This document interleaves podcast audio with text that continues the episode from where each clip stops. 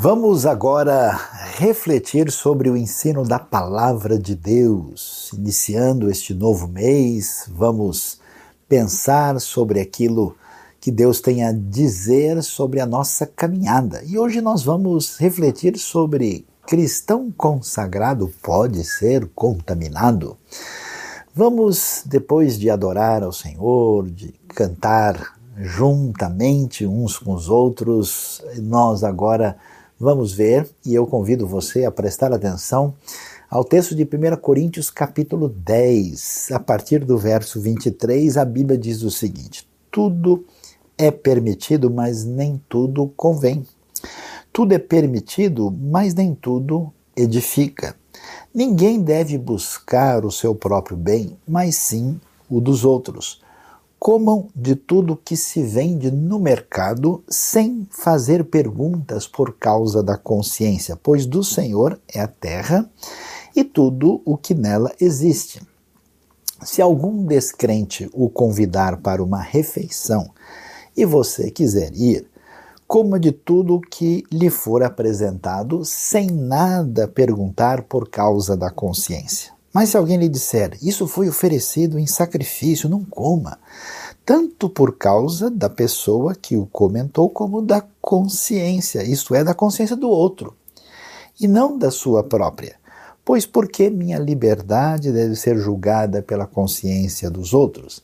Se participo da refeição com ação de graças, porque sou condenado por algo pelo qual dou graças a Deus. Assim, quer vocês comam, bebam ou façam qualquer outra coisa, façam tudo para a glória de Deus. Não se tornem motivo de tropeço nem para judeus, nem para gregos, nem para a igreja de Deus. Também eu procuro agradar a todos de todas as formas, porque não estou procurando o meu próprio bem, mas o bem de muitos para que sejam salvos termina o primeiro versículo do capítulo 11 dizendo: Tornem-se meus imitadores como eu o sou de Cristo.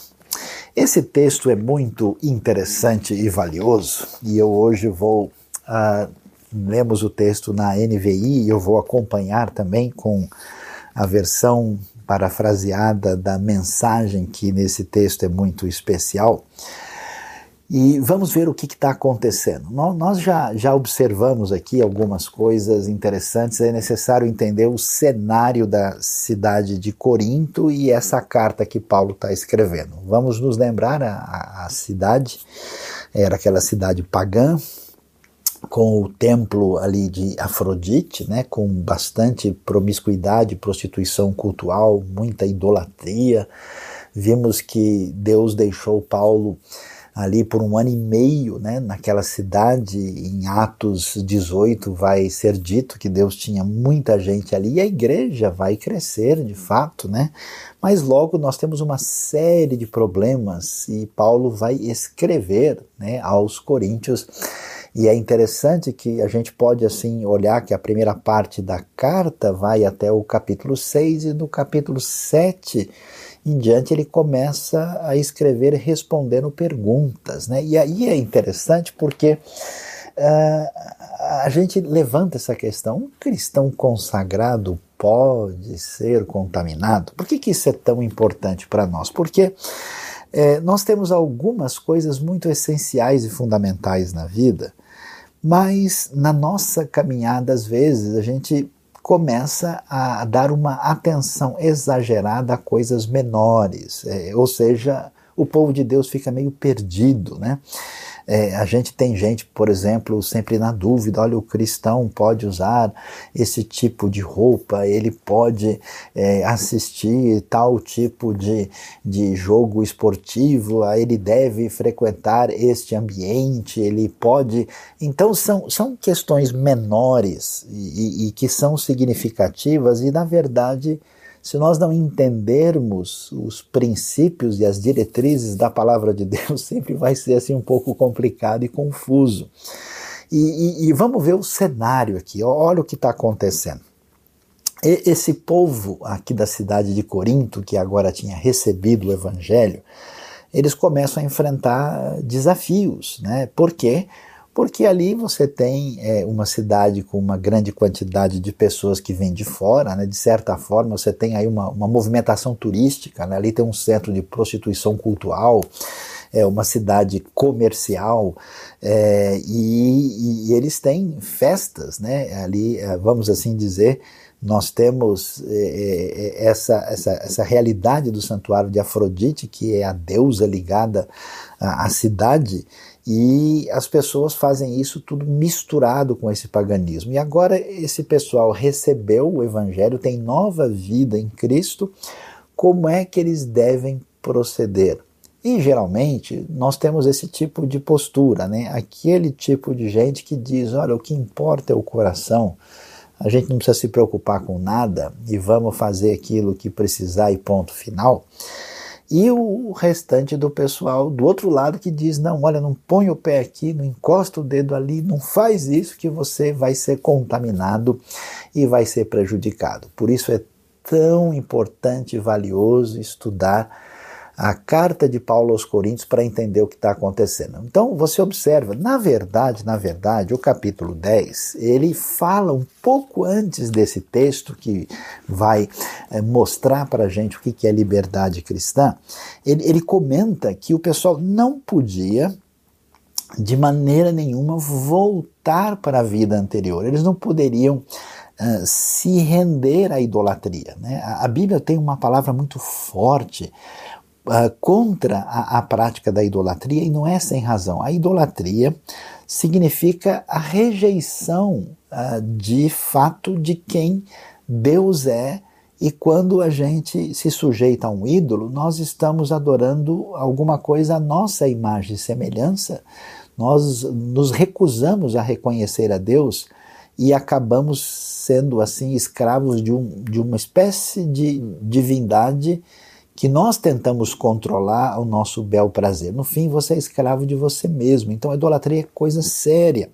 Por isso, ele vai dizer: olha, vocês não podem viver a vida antiga de vocês, de ir lá e de participar realmente dessas coisas como alguém que é, não teve mudança de vida. Então, quem está em Cristo quem agora tem a nova vida, quem é esse cristão dedicado e consagrado, não pode, né? Por exemplo, ele diz: ó, vocês não podem lá fazer sacrifícios oferecidos a ídolos, vocês não podem viver é, é, essa vida, né? É, porque na verdade, por trás daquilo tem algo muito negativo, tem algo uh, demoníaco, vai dizer o texto, né? E vocês não podem entrar nessa caminhada. Mas ao mesmo tempo, Paulo é interessante quando ele diz o seguinte: mas até onde deve ir esse cuidado? É, como é que a gente lida com essa questão pela orientação das Escrituras? E aqui eu fiz questão hoje de, de maneira diferente, dar atenção ao texto da mensagem pela maneira clara e, e, e, e, forte como isso aparece. Veja lá, eu vou reler aqui o, o, início do texto, verso 23 em diante, que diz assim: analisando a situação por certo ângulo, vocês poderiam dizer: tudo está certo por causa da imensa generosidade da graça de Deus, não precisamos dissecar nossos atos para saber se serão aprovados. Você viu, né, aquela, aquela, aquele começo que a gente leu lá na, no texto da NVI, quando diz, né, é, todas as coisas me são permitidas, né, mas nem todas eh, me convêm.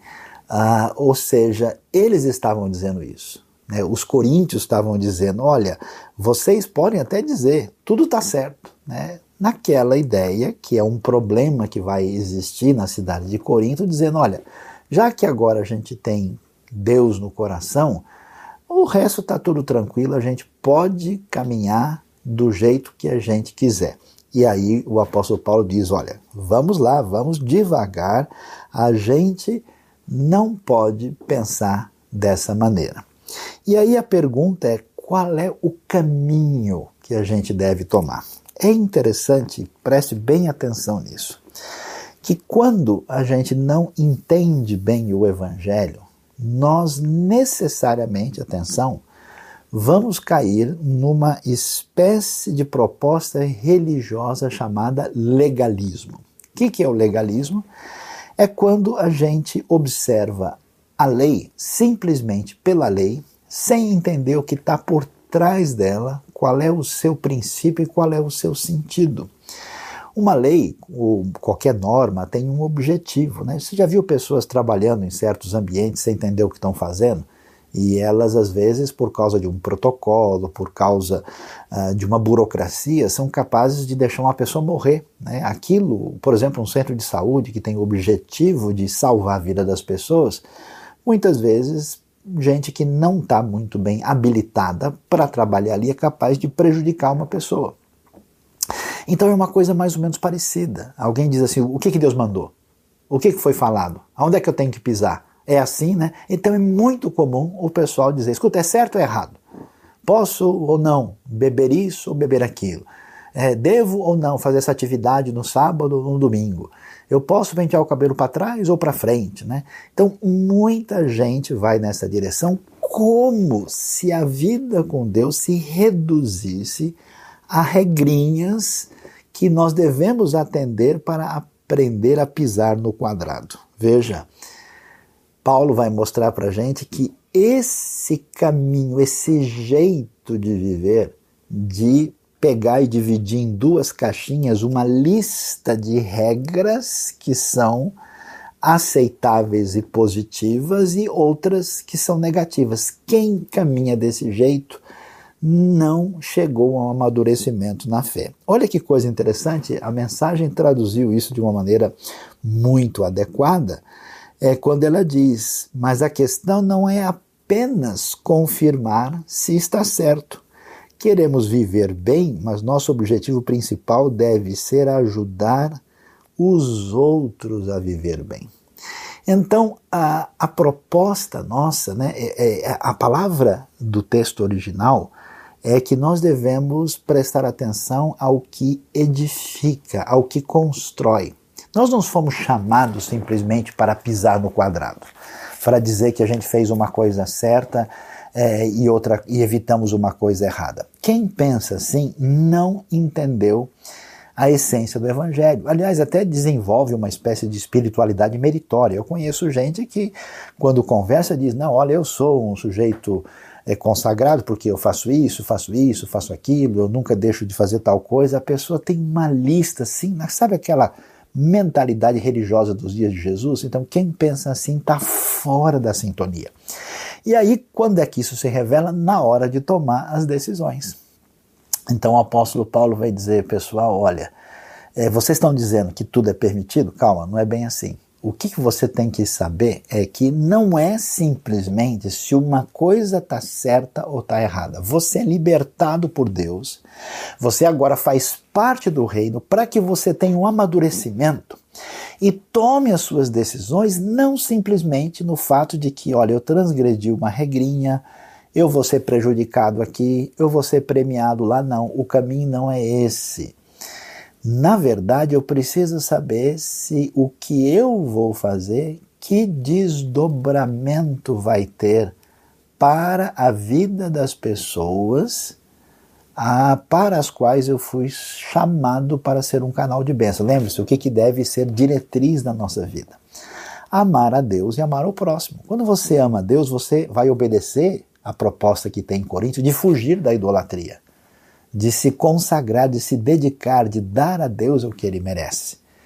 E ao mesmo tempo, quando eu estou nessa caminhada do Evangelho, eu vou me preocupar com o benefício que eu vou trazer para as outras pessoas. Quando a gente entende isso e caminha nessa direção, eu não posso ter um caminho de libertinagem. Qual é o caminho de libertinagem? É que eu vou fazer o que eu quero porque eu tenho vontade e não quero nem saber o que vai acontecer, qual é o resultado disso. Não me importo nem com os outros, nem com ninguém.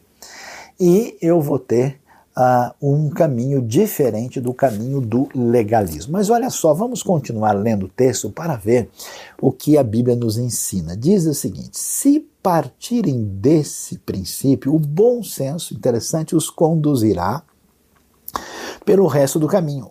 Comam qualquer coisa vendida no mercado ou no açougue. Não é preciso encarar tudo como um teste de idolatria. Afinal de contas, a terra é de Deus e tudo o que há nela. Esse tudo inclui todo tipo de carne. Se um descrente o convida para jantar e você deseja ir, não recuse o convite. Aproveite, coma de tudo que for oferecido. Seria falta de educação e de espiritualidade. investigar na hora a pureza de cada prato. Mas se ele disser que a comida foi sacrificada a um Deus, você deve recusar, ainda que isso seja indiferente para você. Não é para ele, e você não vai querer deixá-lo confuso a respeito da sua fé. Olha que sensibilidade e que coisa interessante. Aí você vai entender o cenário. Olha lá. Quando tinha essas festas lá na cidade de Corinto e o pessoal fazia sacrifício, e havia toda aquela festividade, você imagina, né? Sobra um tanto de carne que não vai ser consumida e isso vai descer direto para a ágora, para o grande mercado, quando o pessoal está lá vendendo. E olha só, essa carne, inclusive, tem um custo mais barato, ela é mais acessível. Então todo mundo quer comprar. Aí começa o pessoal, você conhece gente assim, né? Que fica procurando pelo em ovo e fala: olha, será que eu posso usar essa camisa? Esse símbolo aqui não tem um perigo muito grande? Se eu pentear o cabelo para ah, o lado esquerdo, será que isso de alguma maneira é sinistro, porque sinistro em latim quer dizer esquerdo, né? Será que não tem alguma coisa a ver com o mal, né? É, então é muita loucura, muita paranoia, a pessoa querer ver, né? Esses dias eu encontrei alguém assustado dizendo que o círculo era o símbolo do mal, porque está ligado com o ocultismo, mas a cara da pessoa parece um círculo, a roda do carro dele é um círculo. Como é que ele vai fazer, né? É um negócio assim quase que paranoico. Então Paulo vai lidar com esse tipo de coisa e diz, pessoal, é o seguinte, ó, deixem de bobagem. Por quê? Porque se vocês forem olhar nesse mundo, tudo que pode ter alguma origem negativa, que pode ter alguma contaminação com o mal, que tenha, evoca alguma realidade negativa, meu amigo, você não vai conseguir fazer nada. Né? Eu vou comprar biscoito. Será que esse biscoito tem alguma coisa do mal? Será que o anticristo está escondido aqui dentro da bolacha? Quer dizer, é uma coisa absolutamente sem sentido. Então, qual é a proposta de Paulo? Olha, pessoal, vocês vão lá e comam de tudo que se vende no mercado, no açougue. Comprem a carne. Você sabe, a própria carta aqui de Corinto vai dizer, Coríntios vai dizer para a gente é o seguinte, olha, na verdade, uh, o, o, ídolo nada significa. E essas coisas não têm realmente poder, é um pedaço de madeira, de, de metal, de pedra, não tem poder real nele. O que pode haver se a pessoa se envolver realmente com as forças do mal e com uma dedicação àquilo. Mas aquilo, na verdade, não tem poder em si mesmo. Portanto, vocês não devem temer, porque isso não vai causar nenhum problema para vocês. Nesse sentido, o que, que a gente vai aprender? Aqui nós aprendemos que legalismo não é caminho de espiritualidade. Preocupação com regrinhas secundárias é o contrário do caminho do evangelho. E a segunda coisa é que nós não podemos ser pessoas que se tornam reféns de um misticismo no qual a gente em cada coisa vê um símbolo do mal que vai prejudicar a gente. Imagina só, se Paulo, numa cidade pagã, a carne que vinha diretamente do templo, do sacrifício, dizia para o pessoal: olha, vocês façam favor de comer sem ficar perguntando, por que é que a gente vai ficar neurótico agora é, quando compra um pacote de pipoca, querer saber o que aconteceu com essa pipoca antes para poder resolver? Isso não faz sentido. Se fosse assim, a gente precisaria sair do mundo. E aí, o apóstolo vai nos dar uma lição importante citando o Salmo 24, verso 1, que é tão valioso para a gente descobrir né, o que? Que do Senhor é a terra, a sua plenitude, o mundo e os que nele habitam. Peraí, meu amigo, você não pode dizer que isso aqui é do mal, porque foi Deus que criou tudo que existe, né? Não adianta. Eu conheço pessoas que diabolizam até animais. Ó, oh, esse bicho aqui é de Deus, esse aqui não é. Ó, oh, passou um bicho na minha frente, quer dizer que o meu futuro está comprometido. Meu amigo, peraí, quem criou aquele bicho foi Deus. Quem criou os animais? Não existe isso de animal do bem, animal do mal, né?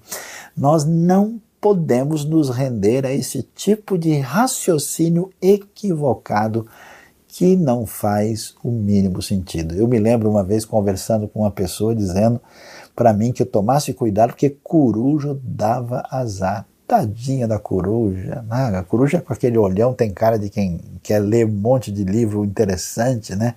A, a pobrezinha da ave está lá tranquila, não tem qualquer problema e alguém resolveu associá-la à má sorte. Isso não faz sentido.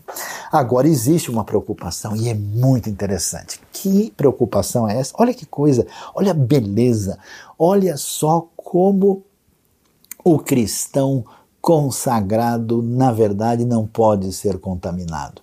Porque Paulo diz: olha, se você, imagina só, vai na casa de um descrente, pode ser que tivesse gente que falasse assim: olha, eu não vou né, me envolver, eu não posso comer com tal pessoa, eu não vou me associar, porque senão eu acabo me prejudicando. E tem gente religiosa que imagina que isso é espiritualidade. Imagina, Jesus era conhecido como uma pessoa que se envolvia com gente que os religiosos detestavam e consideravam pessoas de segunda categoria. Ele diz: não, olha, se o descrente chamar você para almoçar com ele, vá lá. Deixa de conversa fiada. Deixa de achar que alguma coisa está na sua vida vem de você. Não, do jeito que Deus é, abençoou e alcançou a sua vida, é, uma oportunidade para alcançar a vida dessa pessoa.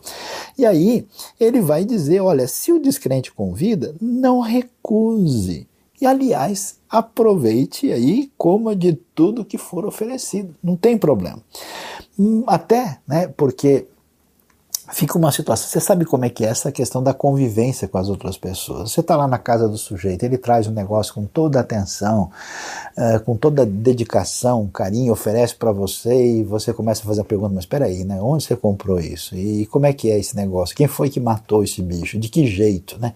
Que horas, né? Foi de manhã? Foi à noite? Tinha coruja por perto? Como é que é? Não tem sentido uma coisa dessa. Portanto, ele vai dizer para a gente o seguinte: olha, você deve fazer isso e pode ser que surja um problema. E em Corinto era mais difícil, porque na hora lá, não, isso aí, ó, essa aí é, esse é o churrasco de Afrodite. Veio direto lá do templo, né? Esse aqui foi dedicado, inclusive, em honra ao imperador romano também. Ou seja, isso aqui é uma coisa sacrificada ao ídolo. E a pergunta é: isso vai me prejudicar e contaminar? Coisa interessante. Paulo não pensa dessa maneira. Meus queridos, preste bem atenção como isso é importante. Na Bíblia, o raciocínio muitas vezes vai numa direção completamente diferente. Várias coisas que no mundo antigo tinham significado negativo, na Bíblia esse significado é transformado para ter um novo sentido a partir da experiência de fé do povo de Deus. Você já viu que interessante que na Bíblia várias vezes o povo de Deus levanta uma coluna, eles erguem né, uma coluna, Jacó levanta a coluna e derrama óleo. Pois é, coluna no mundo pagão antigo era a, a símbolo de culto orgiástico. Era, era símbolo, inclusive, da virilidade masculina celebrada nos cultos pagãos de fertilidade.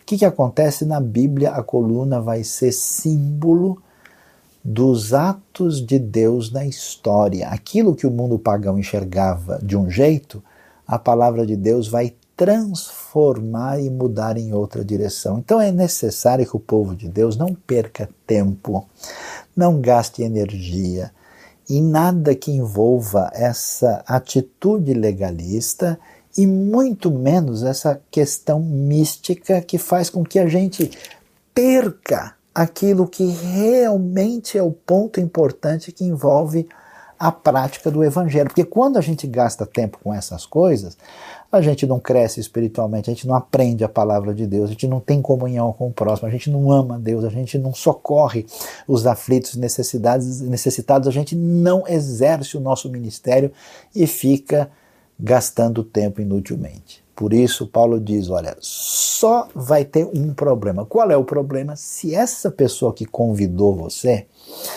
está começando a conhecer o Evangelho, está começando a entender as coisas, começou a fazer uma separação entre aquele mundo pagão de idolatria e o caminho juntamente com aqueles que conhecem a Jesus, o Senhor, essa pessoa ficar confusa e falar: peraí, eu não estou entendendo mais nada. Como assim esse indivíduo não aceita os ídolos e agora ele está comendo. Se isso for um problema, aí sim, nós temos uma coisa séria que é a consciência da outra pessoa.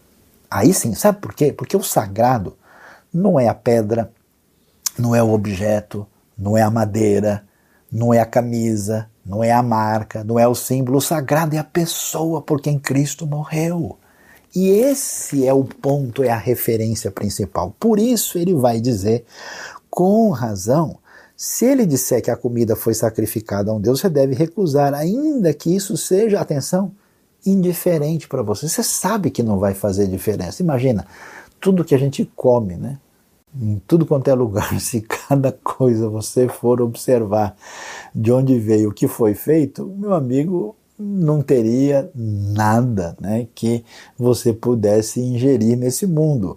Não é o caso, isso não vai fazer diferença. Uh, isso não é indiferente para ele e você não vai querer deixá-lo confuso a respeito da sua fé.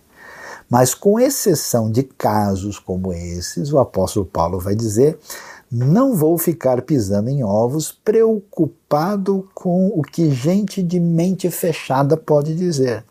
Tenho toda a liberdade, pois conheço muito bem o que o nosso Senhor nos ensinou. Se como o que me oferecem, agradecido a Deus pelo que está na mesa, deveria me preocupar com o que alguém vai dizer? Dei graças a Deus pela comida e ele a abençoou e ponto final. E aqui uma coisa interessante sobre o poder do evangelho. Nós temos a clara definição de que na nossa relação com Deus, aquilo que é oferecido a Deus com gratidão e com oração está abençoado por Deus. Então nós temos dois elementos aqui. Primeiro, a gente pode dispor de tudo que está à nossa disposição, por quê? Porque do Senhor é a terra, sua plenitude, porque isso pertence ao Senhor através da ideia clara da criação. E através da nova criação e da redenção, o que nós temos agora tudo sendo oferecido a Deus em gratidão, então o que nós recebemos está duplamente abençoado. O apóstolo Paulo então orienta a igreja de Corinto para que eles não se permitam serem dominados por essas raízes religiosas complicadas do coração humano que nos conduzem a um legalismo cheio de juízo e de preocupações inúteis e desnecessárias, ou nos conduzem a uma espécie de misticismo que se apresenta próximo do raciocínio mágico. Você sabe que no mundo pagão as coisas funcionam assim. A negação da existência de um Deus pessoal que tem domínio sobre o universo nos leva a imaginar que todas as coisas estão cheias de energias positivas e negativas.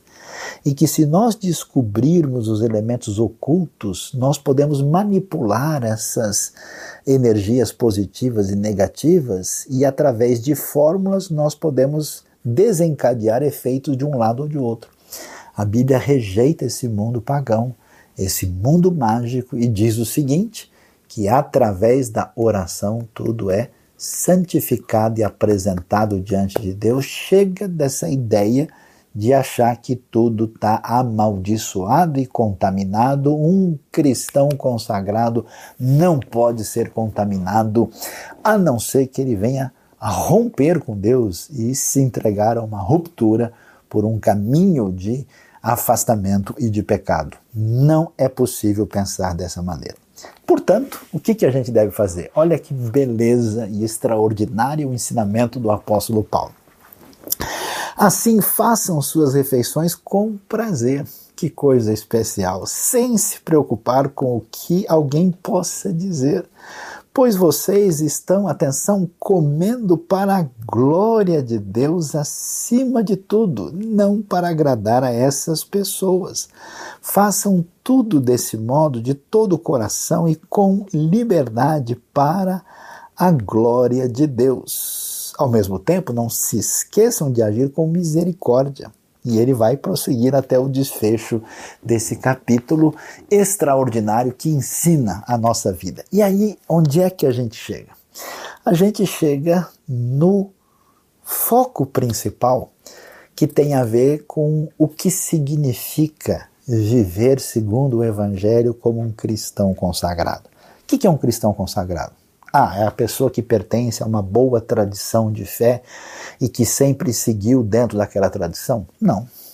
Ah, é uma pessoa teologicamente ortodoxa que nunca pensou de maneira errada, que conhece bem a doutrina e articula isso? Também não é suficiente. Ah, é uma pessoa ativa que está sempre envolvida na igreja, fazendo tudo que aparece, sempre disposta? Também não.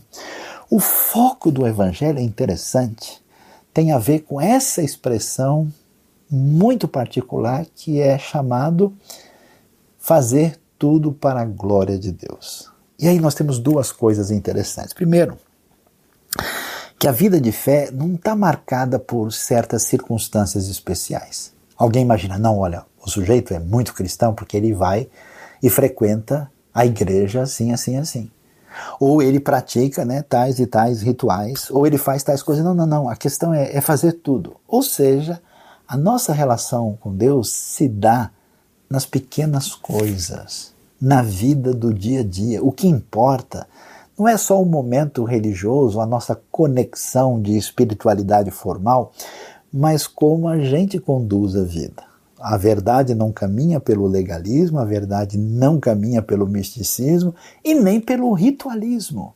A questão, olha, pessoal, na hora que você for na churrascaria, na hora que você estiver celebrando, essa é a hora de lembrar de Deus de uma maneira muito especial e muito particular. E aí a gente pensa que história é essa de glória? Como assim fazer as coisas para a glória de Deus? Que história é essa? Essa palavra glória é uma palavra que até é, no grego a palavra doxa, que evoca uma palavra hebraica chamada kavod. E, e, ali tem duas, dois elementos, assim, dá uma ideia de peso e ao mesmo tempo de brilho fulgurante. E a gente pergunta por que que isso está associado com Deus. É muito provável que, que a ideia seja a seguinte: que Deus é tão transcendente, que Ele é tão uh, extraordinário, Ele está tão fora da nossa possibilidade de encaixá-lo e defini-lo, que o único jeito da gente falar dessa realidade divina é dizer: olha, é um brilho fulgurante, é algo extremamente resplandecente resplandecente, é que evoca tudo aquilo que está muito além do que a gente pode imaginar na sua potencialidade plena, né? Porque se tem algo que, que chama atenção é a luz, né? Luz é vida, luz é alegria, luz é, é promessa de bênção. Então Deus é o plenamente luminoso. Na linguagem bíblica, ele é o Pai das luzes. E o que, que tem de especial nessa história toda? É que, olha que coisa, você e eu, sendo que nós somos, nós somos imagem e semelhança de Deus. A gente reflete de alguma maneira essa glória. Então, à medida em que a gente está nessa sintonia com Deus, e essa sintonia se estabelece na nossa vida, na nossa maneira de viver e pensar, certamente a gente vai estar fazendo as coisas para a glória de Deus, refletindo quem Deus é naquilo que somos como criação e agora nova criação em Cristo, E não somente isso, mas essa é a maneira de reconhecer que Deus, quem Deus é, dando a ele a glória que lhe é devida. Olha que coisa impressionante. E, e como é que a gente faz isso? Aí a gente vê que agindo dessa maneira, nessa celebração, nessa comemoração da vida, a gente faz isso e especialmente, olha que coisa, respeitando de maneira especial as outras pessoas. Por isso o texto vai terminar dizendo: evitem pisar no calo dos que não têm liberdade como vocês. Tenho feito o que posso para levar em consideração o sentimento dos outros.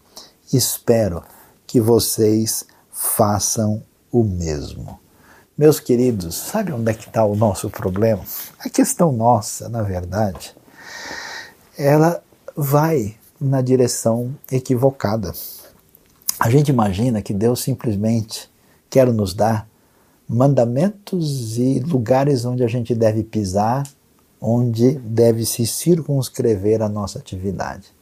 A gente imagina que tem uma série de rituais ou que existem caminhos mágicos assim profundos que a gente deve seguir, a gente cria todo um monte de confusão e discute um monte de coisa que não precisa. E o que a Bíblia quer nos dizer é que no meio dessas dúvidas, Deus só está interessado que você venha a mostrar essa realidade da glória de Deus na sua vida, fazendo as coisas para a glória de Deus, com o objetivo de agradar, comemorando a sua vida em Cristo junto ao Senhor e tendo um profundo respeito, uma preocupação real com as pessoas, tanto aquelas né, que a gente sabe que não vão ter qualquer problema com a sua liberdade em Cristo, como aquelas que vão ter a sua consciência, o seu problema pessoal. Então Paulo diz: olha, eu quero fazer de tudo para agradar a todos. Você já parou para pensar quanta gente diz: eu não estou aqui para agradar ninguém, eu quero agradar a Deus. Mas que doideira é essa? Que loucura é essa? Você é chamado para ser servo de todos. Isso sim é importante. Paulo diz: ó, que coisa impressionante. Eu quero fazer de tudo para respeitar e agradar os meus queridos irmãos judeus e também aos gregos da mesma forma e à própria Igreja de Deus. Lembre-se que nessa história do certo e errado, o caminho às vezes é complicado. O que você não pode é tratar o seu irmão sem cuidado. Por isso, capítulo 11 termina e diz uma coisa que deixa todo mundo calado. E a gente baixa a cabeça e diz: Tem misericórdia de nós, Senhor, porque sejam meus imitadores, como eu sou de Cristo. Como é que a gente lida? Como é que a gente age? É como o Senhor agiu, como ele fez. Portanto, fique sabendo que está tudo muito explicado. O cristão consagrado não pode ser contaminado, a não ser que ele se esqueça de dar glória a Deus e não tenha com o seu irmão o devido cuidado. Deus abençoe a nossa vida. Deus abençoe o nosso coração.